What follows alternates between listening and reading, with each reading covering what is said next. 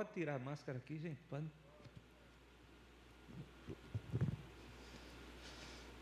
Antes de, de trazer a palavra, agradecer a Deus por estar aqui e dizer da minha alegria e da minha o privilégio de poder caminhar com o pastor Rodrigo há um tempo. O pastor Rodrigo tem sido meu pastor já há uns quatro anos. Eu trabalho com plantação de igreja há dez anos. E esses dias eu tenho vindo mais para cá com a minha esposa Paula, que está ali, minha filha, que a gente entendeu que precisava dar uma pausa para ouvir. Foi dez anos só falando, falando. Termina que você vai se sentindo, é, né, sendo sugado. E a gente fez muita coisa nesses dez anos. Aí eu pedi para ele, como eu estou aqui no cabo pertinho, eu disse, olha, eu vou lá para lhe ouvir. E aí ele ligou para mim para estar tá aqui. Pastor Rodrigo tem elementos que eu encontro em Jesus. Então foi a pessoa que eu escolhi para ser meu pastor. E ele é fofinho, ele é fofinho. Minha esposa fez dizendo no cara, sai, fale bonito que o povo lá é inteligente. E eu, eu me considero um matuto urbano, sabe? Uma coisa assim. Eu trabalho esse tempo todo em periferia. Minha especialidade é plantação de igreja para pessoas mais de periferia. Então, a, gente às vezes buga aqui, porque está para estar tá falando para pessoas mais inteligentes. A gente vai ter que se esforçar um pouco. Mas ele me pediu para falar de missão. Missão é algo que é, pelo menos nos últimos 15 anos da minha vida, o que eu tenho de forma imersa mesmo, como diz a teologia encarnacional, tem vivido. E não existe outro texto tão próximo para nós cristãos refletir sobre esse desafio da missão. E aí eu fiquei, foi feliz porque eu estou acompanhando a Mosaico em casa pelo YouTube, quando não consigo vir. E o menino, semana passada, não lembro o nome, ele pregou sobre o sermão da montanha. Né? Ele começou fazendo as bem-aventuranças. E o texto que está no meu coração é a continuidade. Sei o que é que Deus está querendo falar com a igreja, mas comigo também. E a gente vai ler o texto do, do capítulo 5 de Mateus. É, agora, a partir do versículo 14, do 14 ao 16.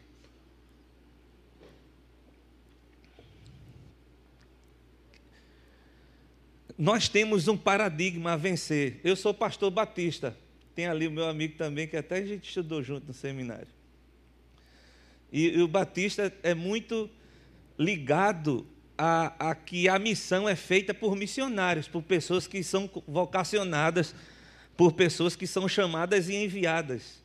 O, o René Padilha, não sei se vocês já conhecem um pouco, ele chama de paradigma da missão transcultural porque nós só consideramos missionários aqueles que estão atravessando o oceano para pregar na África.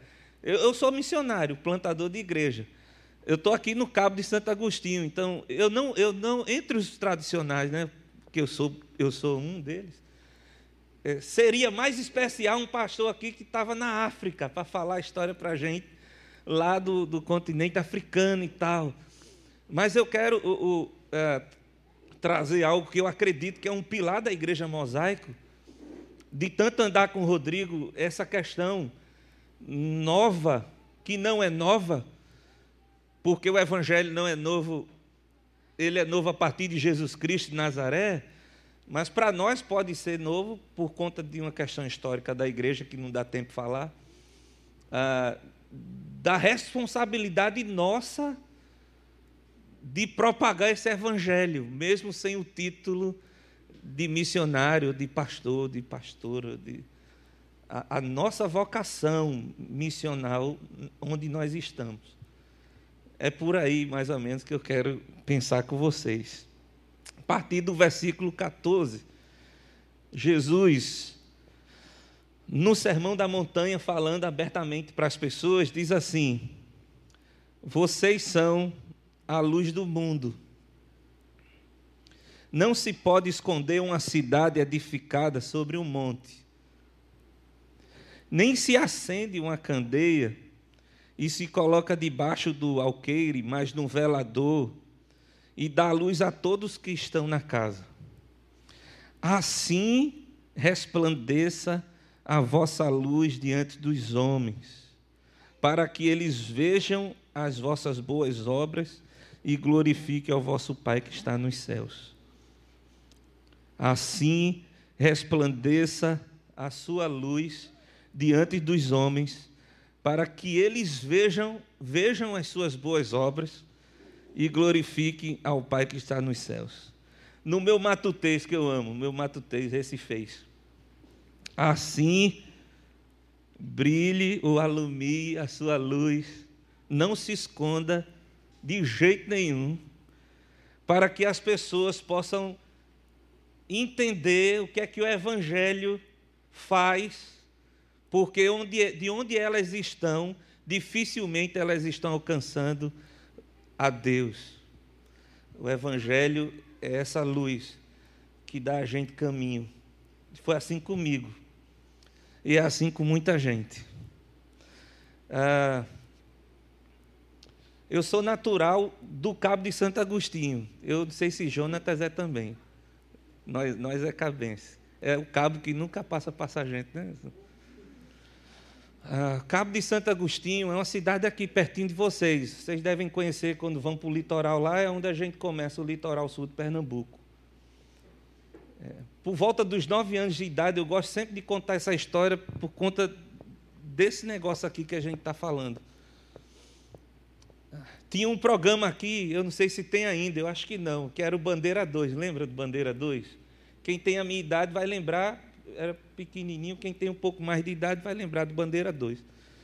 E era um programa policial de rádio, semelhante ao que nós temos hoje é, de televisão, aquele programa que só fala da violência urbana na cidade, de homicídios, sequestros, essas questões da violência urbana. E, e o, o, apresentador era a, a rádio, a televisão era ainda um sistema que tinha pouco acesso, poucas pessoas tinham acesso, e o rádio ainda era aquela, aquele meio de comunicação que somente o pessoal mais idoso usava quando ia fazer o café da manhã, botava o rádio lá na, na cozinha e botava bandeira 2 para ouvir. Eu, com nove anos de idade, ia para a escola por volta das sete da manhã e ouvia os rádios na casa das pessoas, mas eu não entendia muito bem. A mente da criança ainda não não estava corrompida para entender essas questões da violência. Mas o que eu lembro era o título da minha cidade. Que eu não sei, até hoje eu, eu digo que foi o Bandeira 2 que colocou, Gino César, né? Parece que é Gino César, que titulou, mas a cidade do Cabo era chamada de Cidade da Morte. Quem é daqui da, da capital de Recife cidade do Cabo, a cidade da morte. Nessa época, os evangélicos, a quem eu não, tô, não vou fazer crítica, mas eu vou direcionar essa hipótese que eu estou levantando aqui. Os evangélicos eram aproximadamente 13% da população cabense. A maior religião era católica uh, romana. E, e, aí aconteceu que começou um, um, movimento de pessoas saindo da igreja católica e indo para a igreja evangélica na década de 90. Depois eu fui estudar missiologia e entendi que foi aquela questão uh, migratória do, do final do século que o povo começou a jogar a ideia de que o mundo ia se acabar no ano 2000 e muita gente correu para não ir para o inferno, essa coisa, sabe? Mas os evangélicos cresceram. Isso foi bom para a igreja. Segundo o, o Valdir que é um teólogo luterano muito antigo aqui brasileiro, ele diz que a igreja orou para crescer. A igreja grande, uma igreja grande no Brasil, era formada por 100 pessoas, 150 pessoas, já era uma, uma grande igreja. E, e, e hoje a gente considera grande já a partir de mil, duas mil. Então, a liderança, nesse tempo, orou para que Jesus salvasse pessoas e a igreja crescesse. E hoje eu estou falando com vocês, em 2021, plantando uma igreja numa cidade que a religião, a maior religião do Cabo de Santo Agostinho hoje é evangélica. Nós já somos a maioria da cidade. segundo alguns dizem, 52% dos que professam a fé são evangélicos protestantes, de várias formas que você possa imaginar no cabo tem. Aí, o que é que vem na nossa cabeça? Essa pergunta, ela me veio, tanto que eu escrevi o meu terceiro livro em cima dessa pergunta. E o que é que, qual é a pergunta que foi feita? Se eu hoje, a maior religião da minha cidade, a cidade com 220 mil habitantes, é, mais de 100 mil são evangélicos, então a cidade vai mudar. Ou já era para ter mudado, ou está em processo de transformação. Essa é a pergunta que a gente. Se a maioria for evangélica, subtende-se que são pessoas que todo domingo está lendo a Bíblia, está buscando a Deus e tudo mais, e o negócio vai ser, vai ser massa, vai ser um negócio. Não vai ser só a paz do Senhor em todo, todos os ambientes, mas vai ser um negócio massa. E com tristeza, se você estuda ou trabalha lá no Cabo, tem muita gente daqui que vai para lá trabalhar. A realidade da cidade do Cabo é a mesma de 30 anos atrás, de quando a gente não tinha uma presença evangélica. A gente olha para a cidade, ela não mudou. Eu estou desde fevereiro com um grupo de pessoas da cidade, de atores sociais, lutando por auxílio emergencial municipal porque a gente está encontrando muita família com fome e o auxílio do governo não foi o que não se repetiu aquele que estava dando dando é, sustentação e a gente foi pedir ao governo municipal para completar para poder as pessoas conseguirem passar essa fase difícil.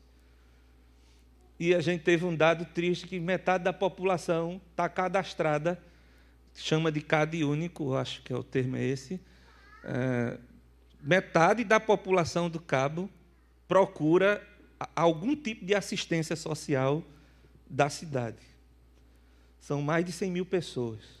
67 mil recebe Bolsa Família. E vocês sabem, como eu, que o Cabo de Santo Agostinho e Pujuca é o polo do desenvolvimento de todo investimento do governo do Estado, é ali por conta de indústria e tudo. E é uma cidade pobre. E Pujuca e Cabo são cidades pobres. São cidades ricas, cheias de pobre. É, é, é estranho. Todo dia morre gente no Cabo. O Cabo já é uma cidade que há alguns anos está na lista das 20 cidades é, com maior índice de violência, de morte por arma de fogo do Brasil. É o Cabo de Santo Agostinho. Uma cidade evangélica que vez ou outra abuso de criança. Não sei se vocês sabem, não sei se é o primeiro, é um dos primeiros, as mulheres. Tem o Centro das Mulheres do Cabo, com mais de 40 anos, na cidade do Cabo, que, segundo aquela lei Maria da Penha, a primeira cidade que foi utilizada a lei foi o Cabo de Santo Agostinho, né? Hein? O primeiro caso que utilizou a lei de violência foi uma mulher lá do Cabo cabo, é, o cabo para quem não presta. Para o que não presta é primeiro lugar. Uma cidade evangélica. Ivete, Nivete, é uma amiga da cidade, que ela é a chefe dessa, dessa, desse centro das mulheres. E ela conversando, disse, eu tenho que conversar mais com o senhor, o senhor é diferente. Se eu sei, eu sou gordinho, todo formadinho. É assim, não, que a, a, gente consegue, é um evangelho que a gente consegue conversar. Ela disse assim a mim: Eu tenho que trazer o senhor para cá, porque 40% das mulheres que procuram o serviço é, de segurança pública contra a violência são mulheres evangélicas que sofrem algum tipo de abuso. E aí Paula teve esse dado lá em Camela. A gente fez uma pesquisa com as mulheres quando a gente fazia um projeto lá. Ah, de 40 mulheres que a gente pesquisou, 35 sofriam abuso. E 80% delas da que a gente assistia era, era evangélica. Eram evangélicas. A, a hipótese que eu tenho pensado e levantado é, as pessoas na minha cidade saíram do catolicismo e foram viver a experiência delas na igreja evangélica, mas é como se só trocassem de religião. Elas trocaram de religião. Elas não entenderam ainda que essa, essa vida evangelical do evangelho não é uma mudança de religião, mas uma mudança de vida. Provavelmente seja isso, eu ainda não tenho dados concretos, mas é por aí. E, e toda vez que eu leio esse texto, eu lembro da minha cidade, porque essa é, é, é a minha vontade. Não é de trazer o lado negativo de uma cidade evangélica, que a gente pode já considerar o Cabo de Santo Agostinho. Mas é, é desafiar nós cristãos, assim como foi a igreja no primeiro século, propagar o evangelho de tamanha tamanha convicção que chegou aos confins da terra, que era a missão dos discípulos. Era a missão dos discípulos. Tirar, por exemplo, essa responsabilidade do contexto institucional da igreja, dizer assim, a mosaico hoje pode se considerar que me tem como missionário dela, porque vocês me apoiam com o cuidado do pastor de vocês, a igreja siga recebe oferta de vocês para ajudar lá nas despesas. Aquele palco que vocês tinham lá do outro prédio, a gente foi que ganhou e usa lá, e muito legal. Então eu posso ser considerado missionário de vocês da Igreja Mosaico. Mas a, a, esse é um paradigma que precisa ser é, repensado, que vocês também Cada um de vocês estão em algum lugar que precisa desse evangelho sendo o evangelho sendo sendo clareza para a cidade onde a gente está. Por isso que quando Jesus, no versículo 14, diz: Vocês são luz do mundo, Jesus nem está perguntando se as pessoas eh, eram luz do mundo, e nem está dando a possibilidade de escolher ser luz do mundo. Se você olhar o texto, isso é uma afirma, afirmação. Vocês são luz do mundo. Vocês que a luz do Evangelho chegou até o coração de vocês, são vocês mesmos que são luz do mundo. No primeiro momento, pode até se assustar, dizer assim: não, mas é difícil esse negócio, é difícil esse negócio de ser crente, está tão difícil no mundo e tal. E, e eu, eu costumo pensar na minha experiência, que eu, eu sou fruto dessa migração do catolicismo para a igreja evangélica. E eu vivi uma vida doida mesmo lá na cidade. E eu vou dizer a vocês, eu converso sempre com a minha esposa. A minha vida antes de conhecer Jesus, de onde eu estava, eu não enxergaria Jesus. Por mais que os evangélicos, quando passavam de paletó e gravata para pregar lá na minha rua, aquelas meia dúzia de irmãos evangelizavam no domingo de tarde, e eu já estava bebão, que eu escovava os dentes de manhã com cerveja. Aí quando chegava duas horas da tarde, que a gente já estava bebão, aí chegavam os irmãos evangelizando no domingo, e eu não entendia nada. Não era porque eles não estavam pregando certo. Talvez era porque de onde eu estava não se enxergava Jesus claramente. Porque eu era do grupo das escuridão. E na escuridão não se enxerga nada. Agora entenda o seguinte: não é com uma pregação de cinco minutos que se, se brilha. Não é com uma mensagem de cinco minutos que alguém pode ser evangelizado por alguém. E aí o que era que acontecia? eu tinha reação contrária, eu ficava com raiva deles, por eles, em cinco minutos, falar do pecado, apontar pecado para mim, apontar inferno e dizer: decida, meu amigo, decida. E eu disse: eu vou decidir o quê? Que eu vou decidir o quê? Quando Jesus diz aos discípulos: Vocês são luz do mundo, e aí ele explica que tipo de luz. Se vocês são luz do mundo, a ponto de não poderem se esconder, vocês não podem se esconder. É como uma cidade edificada sobre o monte, que não consegue se esconder. À noite ela vai brilhar, não adianta. As pessoas vão olhar para você. E aí ele diz ainda a utilidade de quem é a luz do mundo. Se você pegar uma luz e colocar debaixo de alguma mobília da sua casa, vai servir para quê? Para nada. Toda luz, para que ela possa produzir exatamente a missão dela de existir, tem que ser colocada em cima de todos, para que possa trazer luz para todos. É você. É você sou eu. E isso independe de ser um programa da igreja. Ah, a gente vai fazer missão lá no sertão, aí eu vou ser luz nessa viagem. Não, isso depende disso. Por quê? Porque você é a luz do mundo. Onde você for, você não vai conseguir se esconder. E você vai ser muito útil para o Evangelho quando você for colocado numa posição correta para brilhar. Amém? Entenderam o babado? E aí eu fiquei pensando, eu converso muito isso com a igreja. O que eu deveria brilhar para que as pessoas pudessem chegar até Deus?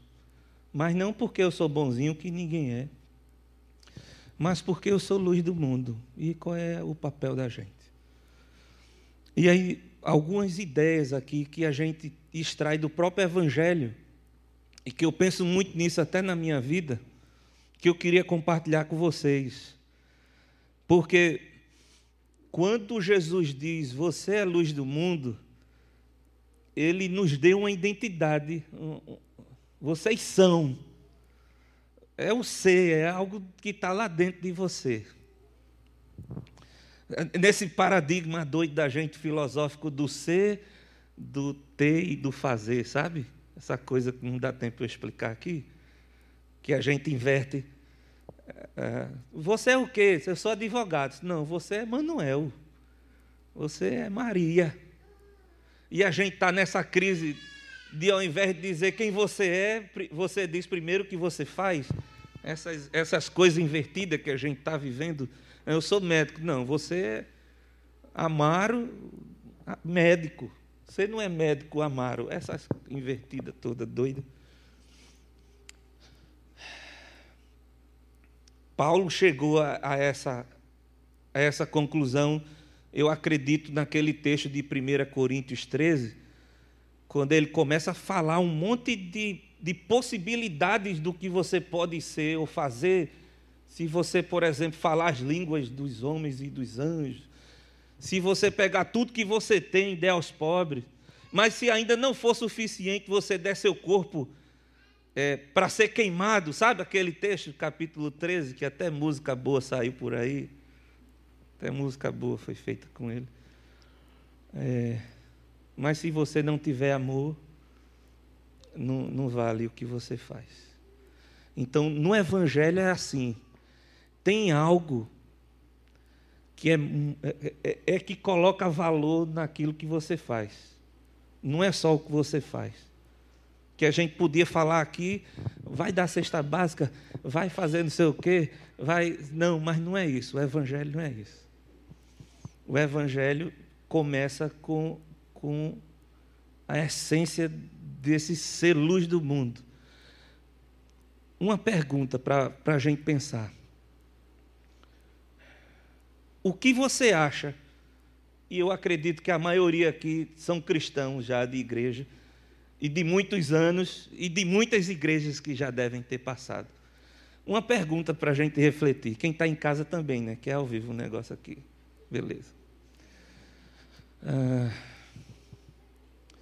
quando as pessoas olham para nós, para a igreja, não vamos pensar no sentido organizacional Vamos pensar a igreja pessoas, nós. Quando o mundo, o, o mundo, quando eles olham para a gente, o que é que eles esperam da gente?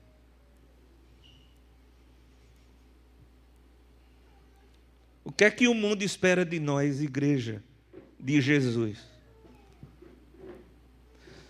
Algumas respostas que aí são conclusões minhas que vocês podem chegar de vocês. Eu estou aqui só para a gente pensar um pouco.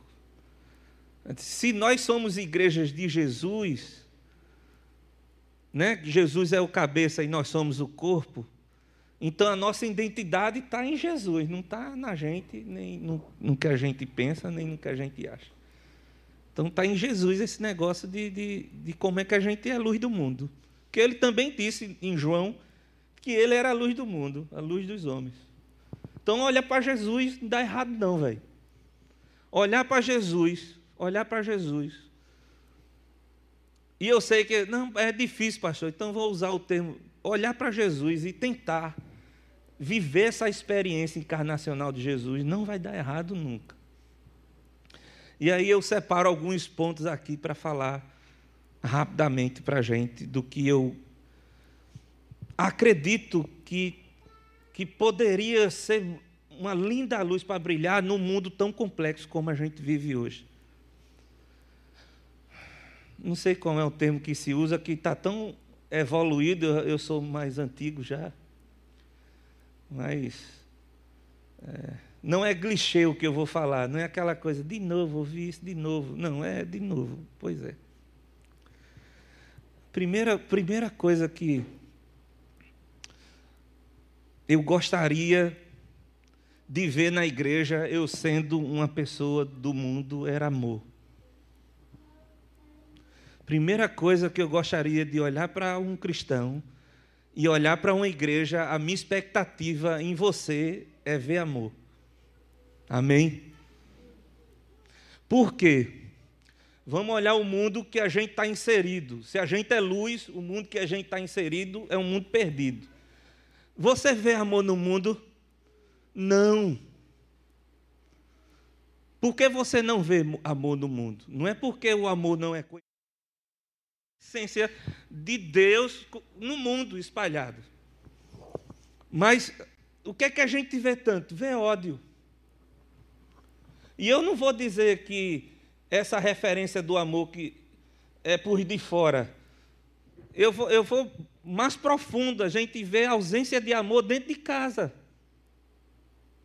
Quando você tem um marido cometendo um feminicídio com uma pessoa que, que jurou amor você vê a ausência de amor dentro de casa. Quando você vê um pai ou uma mãe, um padrasto ou uma madrasta assassinando uma criança de 4, 5 anos, você está vendo a ausência desse amor dentro de casa. Eu não vou falar da ausência do amor da humanidade, que é mais fácil, que até pode livrar a gente dessa, dessa, dessa discussão. Dizer assim: ó, está faltando amor. Essa semana eu recebi uma foto de um amigo que trabalha na Cracolândia, em São Paulo, de um morador de rua que dormiu e acordou morto. Eita! Ele dormiu e morreu por hipotermia, por causa do frio, não estava agasalhado, e ao amanhecer estava morto. É amor também quando a gente olha para essas pessoas. Mas eu não estou falando dessa, dessa ideia só de amor dos distantes. Eu estou falando dos de casa. Esse amor é uma expectativa das pessoas. E, e vamos ser sinceros: Deus será lembrado por nós com ódio ou com amor? Você vê Deus quando vê uma cena de ódio ou uma cena de amor? Eu, eu vivi essa experiência em Camela, que eu não sabia o que era amor, mas eu pregava. Eu tenho que correr aqui por causa do tempo, né? Estou falando demais já. José Anselmo foi uma ovelha minha por cinco anos em Camela. José Anselmo tinha problema com alcoolismo. Se vocês não sabem, eu sou pastor de bebo. Todos os bebês que você vê no mundo é minhas ovelhas, não mexam com eles não. José Anselmo foi o primeiro bebo do meu, da minha igreja, a Pitocostal do Reino de Deus. Rapaz, José Anselmo, por cinco anos, por cinco anos, José Anselmo é, teve cinco recaídas. E no normal, na cidade, era quando ele tinha uma recaída, o povo já esquecia, já abandonava. E eu não sei de onde veio, porque não era de mim, a vontade é dar um murro nele. Porque dava trabalho, eu gastava dinheiro, levava ele para o Cristolândia, lá para o centro de recuperação, uma viagem de camela para Paudalho, grande, um cucho, aquela. É, sabe? Aí ele ia e tinha uma recaída. A minha vontade era que de todo mundo, tem futuro não. Quando eu vi o infeliz, eu olhava para ele e só via amor de dentro de mim. Eu disse, que negócio diferente com José Anselmo. Um senhor, 52 anos de idade. Ele vinha com vergonha, eu dava um abraço, dava um cheiro nele. Ele disse: O senhor é diferente. E por cinco recaídas, todas as vezes que eu tinha vontade de desistir de José Anselmo, eu amava mais ainda ele. Eu aprendi o que era amor com esse camarada. Por quê? Porque eu vi a história dele. Eu não vi só o José Anselmo cachaceiro. Eu ouvi a história dele. José Anselmo tinha uma, um, um trauma pessoal que ele não conseguiu vencer, que ele nasceu de parteira, não tinha maternidade. E a mãe dele morreu no parto dele. Então ele cresceu, eu sei que tem psicólogas aqui, psicólogos, ele cresceu com a ideia de que ele era assassino da mãe. Porque o pessoal foi crescendo e disse: não presta não, matou a mãe. Isso não presta não, matou a mãe. E o menino crescendo. E aí, quando ele chegou a uma certa idade, ele, ele achou realmente que não, não servia para o mundo. E aí a cachaça era um, era um escape para ele esquecer de que ele era assassino da mãe dele e não saía disso. E toda recaída que ele tinha era por isso, era um gatilho, era uma, uma rejeição, era um gatilho e ele ia beber. Quando eu entendi isso dele, eu aceitei todas as recaídas que ele tinha e amava ele. José Anselmo faleceu. Três dias antes de morrer, a gente tinha um sopão e a gente tomava essa sopa junto, dia de quarta. Ele mais dois amigos bêbados dele. E, e aí o José Anselmo, quando eu cheguei para tomar a sopa, aí ele disse, aí meu pastor, aí me deu um abraço, disse, você é a ovelha que dá mais trabalho, mas é a que eu amo mais. E ele olhou para mim e fez assim, disse, pastor, é verdade. Esses anos todos da minha vida, é, eu só fui rejeitado. O Senhor foi o único que não me rejeitou eu não deixei a cachaça. Foi essas frases. Mas eu aprendi o que era amor. Três dias depois, um dos órgãos dele rompeu por causa da bebida. Ele teve uma hemorragia interna e morreu. No dia seguinte, eu fiz o sepultamento dele dentro da igreja. Os crentes da cidade, tudo doido, como um alcoólatra desviado foi para o inferno. Ele confessou para mim conheceu o amor. Se ele conheceu o amor, ele conheceu Deus ele poderia não ter tido chance de sair do álcool, que era um processo biológico mais complexo. Mas ele tinha conseguido chegar ao amor, então ele conheceu Deus.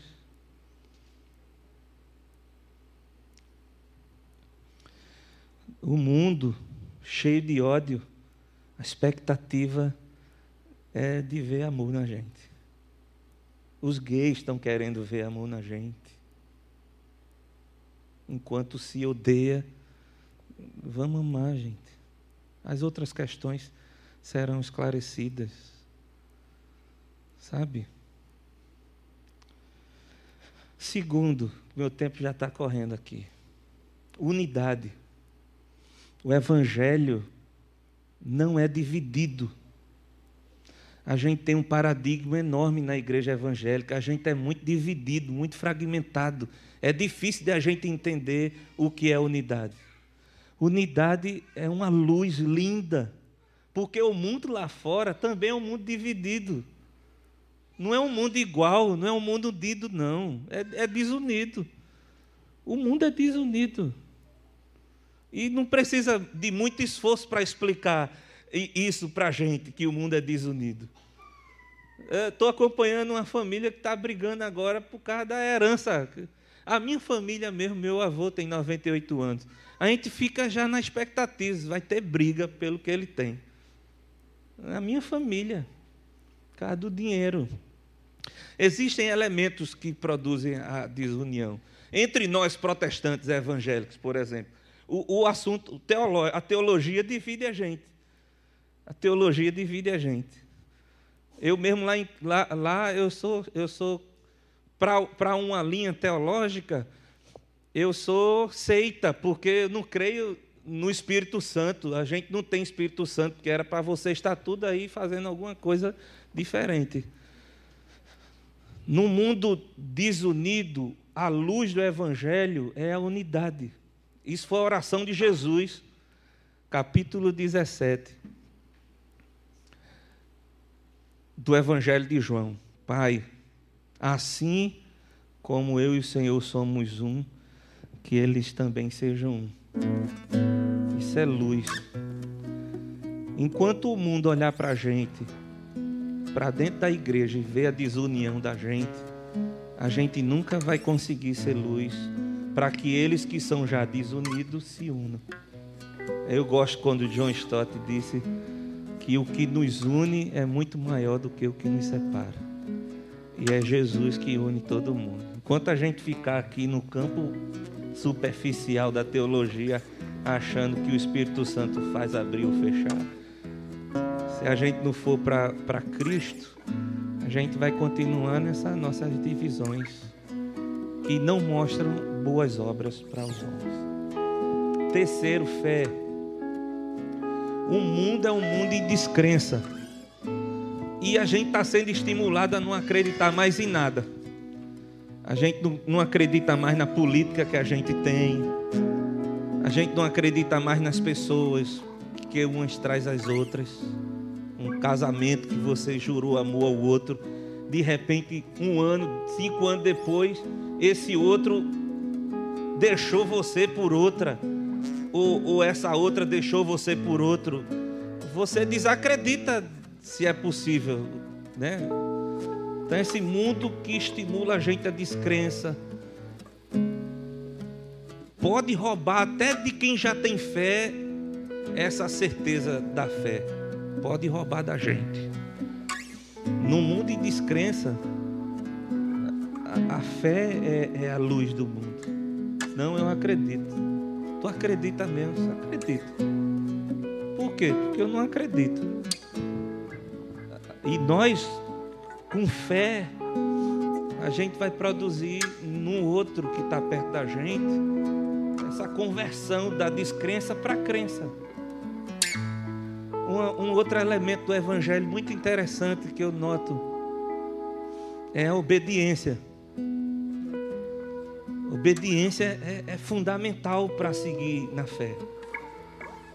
Não tem como seguir Jesus do jeito que a gente gostaria. Tem que seguir Jesus do jeito que é para seguir Jesus. A gente é muito apegado a esse texto. Quem quiser vir após mim, negue-se a si mesmo, tome a sua cruz e me siga. E esse negar a si mesmo é exatamente é, fazer o sacrifício de não fazer a minha vontade para fazer de Jesus para poder estar tá seguindo Jesus. Agora imagine no mundo como a gente vive, que vocês, vocês entendem a história onde a gente veio parar, de que esse mundo tirou Deus do centro da história e colocou o homem, e, e que o homem, as perguntas todas é se o homem vai ser feliz ou não, e não mais o que Deus vai achar daquilo obedecer a Deus é, é, é secundário. Para esse mundo que a gente está vivendo hoje, a gente se assusta quando vê uma pessoa dizendo: Não, mas eu faço para ser feliz, independente do que seja. Então, obedecer, obedecer a Deus é secundário para esse mundo. E aí o que é que a igreja? O que é que nós podemos fazer para ser luz? É, é, pessoas obedientes a Jesus. Estava dizendo ao querido, ao, ao Daniel. Eu comecei com 22 anos a, a minha jornada missionária, a, no anonimato total. Comecei ajudando um casal lá em Manari. Não sei se o Jonatas lembra. A igreja mandou um casal para Manari e comecei a ajudar eles.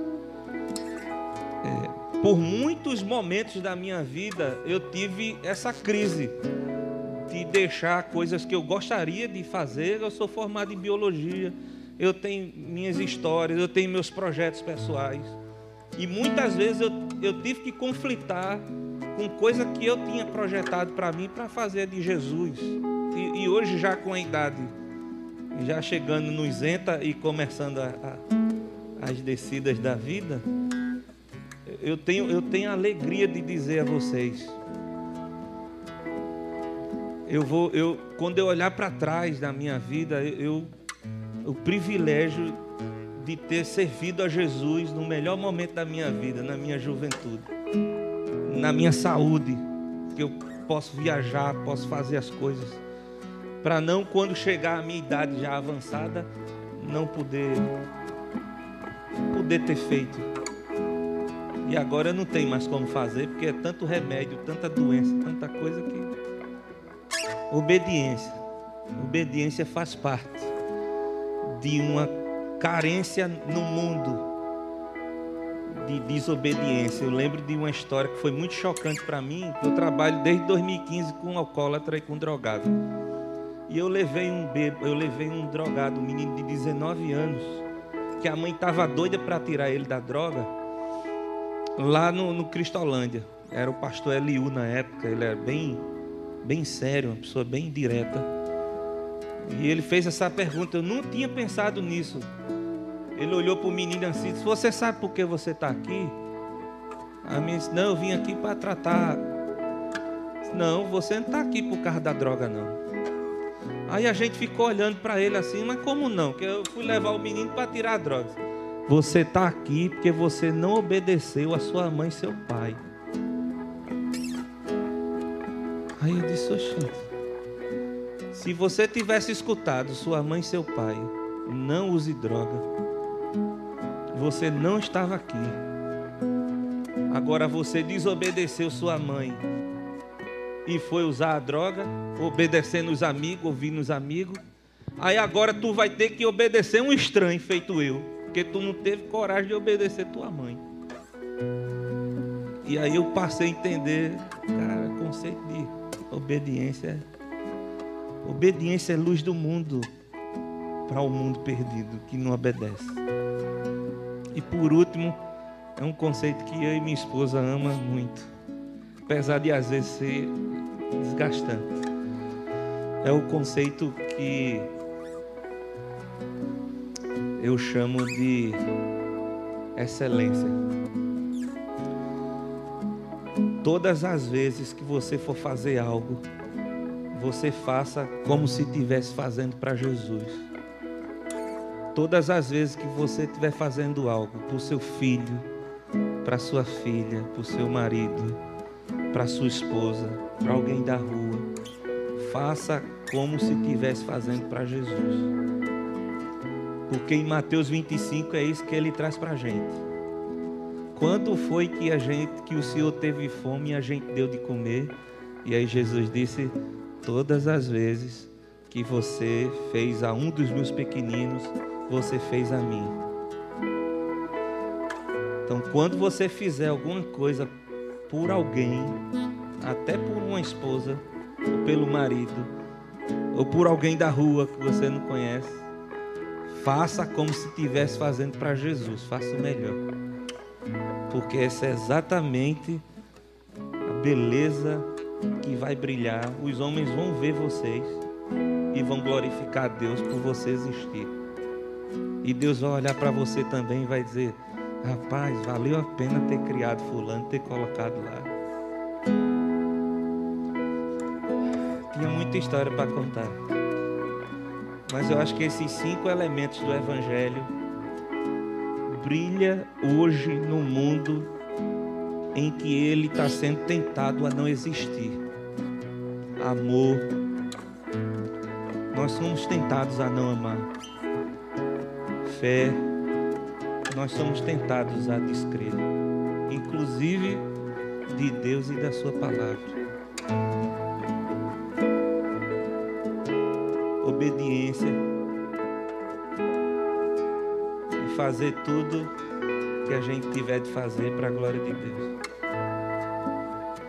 Um evangelho vai exigir da gente isso sim.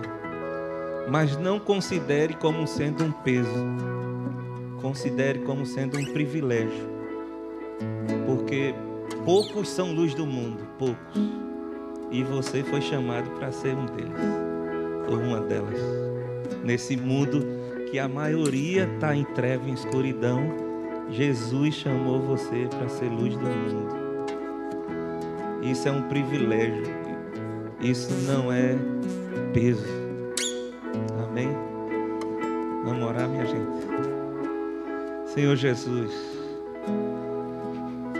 agora o teu Espírito possa, em cada um dos corações, inclusive no meu, revelar toda a verdade que pode hoje aqui na vida de cada um dos irmãos e das irmãs. Que a beleza do Evangelho encarnado possa ser visto na vida deles. Só assim uma cidade será transformada. Para a glória do Senhor, em nome de Jesus.